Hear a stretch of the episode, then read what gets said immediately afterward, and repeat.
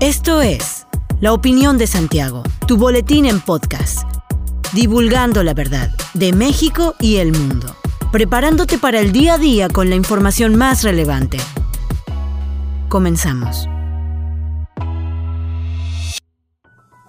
Buen día, bienvenido a la Opinión de Santiago, una dosis breve de información para arrancar el día con lo más relevante a nivel nacional e internacional. El Instituto Nacional Electoral promovió ayer una demanda de controversia constitucional ante la Suprema Corte de Justicia de la Nación en contra del presupuesto de egresos de la Federación para ejercicio fiscal del 2022. El máximo organismo electoral del país aseguró que el PEF 2022 contempla un recorte por 4.913 millones de pesos al presupuesto solicitado inicialmente para efectuar sus funciones a través de un comunicado, el INE aseguró que dicho recorte careció de motivación o justificación alguna, pese a las diversas investigaciones periodísticas que han señalado los altos costos de asesorías y el excesivo número de personal. Ante ello, el organismo detalló que dicho recorte impide el ejercicio pleno de las atribuciones y, en particular, la consulta de la revocación de mandato, la cual requerirá un presupuesto de 3.830 millones de pesos para efectuarse con tiempo y forma. En ese sentido, el instituto incluyó, a la hora de hacer su presupuesto, un monto para realizar la revocación de mandato como de una nueva consulta popular, luego de que la Suprema Corte determinara la realización del ejercicio democrático en marzo del 2022, pese a la controversia constitucional presentada por el INE.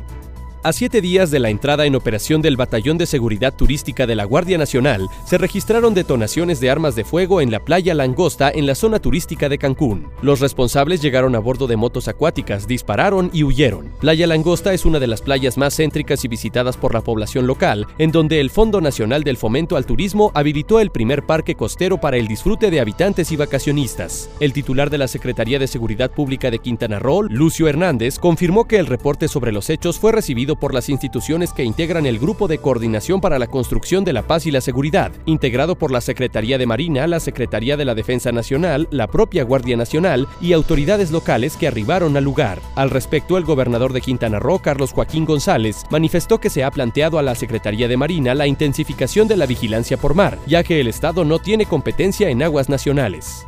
El gobierno de la Ciudad de México anunció que a partir del martes 7 de diciembre y hasta el domingo 12 se aplicará la tercera dosis de la vacuna contra el COVID-19 a los adultos mayores de 60 años que habitan en la alcaldía Tlalpan. Eduardo Clark, director de Gobierno Digital de la Agencia Digital de Innovación Pública, detalló que serán aplicadas 59.992 dosis de AstraZeneca, independientemente del fármaco que hayan recibido los adultos mayores en sus primeras dos dosis. La aplicación de la tercera dosis de la vacuna anticovid para adultos mayores de 60 años se llevará a cabo en dos sedes, en el Centro de Estudios Superiores de Ciencias de la Salud y en la Escuela Nacional Preparatoria número 5. El gobernador Mauricio Curi González entregó reconocimientos a las y los notarios de Querétaro por 10, 20 y 30 años de trayectoria como representantes del Estado para autenticar hechos, dar fe y veracidad de las relaciones jurídicas que se realizan en la sociedad. De igual forma, enfatizó que unidos por el vínculo de servicio a la ciudadanía, es que se seguirá trabajando sin descanso para afianzar a Querétaro como una entidad ejemplar en legalidad. Curi González informó que actualmente se trabaja en conjunto con el Consejo de Notarios del Estado de Querétaro para consolidar una ley que brinde certeza al actuar de su profesión y a la ciudadanía, la cual será presentada a la legislatura en los próximos días, esto como cumplimiento a su promesa de campaña.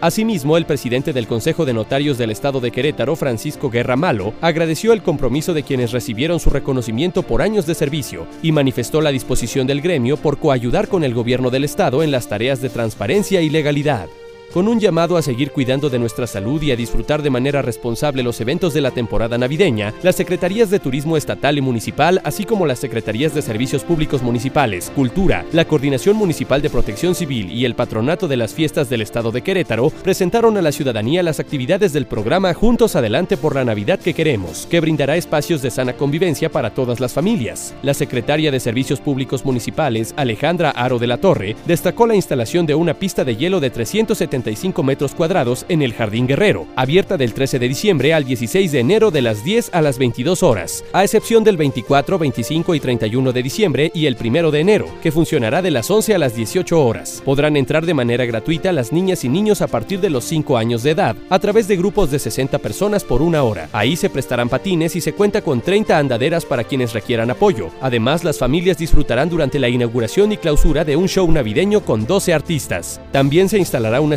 monumental sobre un tanque de agua en la avenida Zaragoza. En Plaza de la Constitución se colocará un árbol de 14 metros de altura, se iluminará con proyectores la fachada del centro cívico y ya se han instalado más de 30.000 nochebuenas en las plazas del primer cuadro de la ciudad. Se iluminará también la fachada de la delegación centro histórico y se tienen contempladas a 70 personas para apoyar con el barrido después de todos los eventos que se realizarán.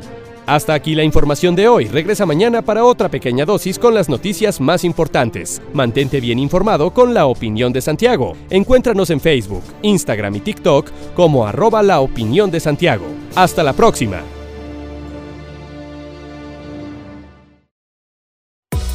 La opinión de Santiago. Comprometidos con la verdad.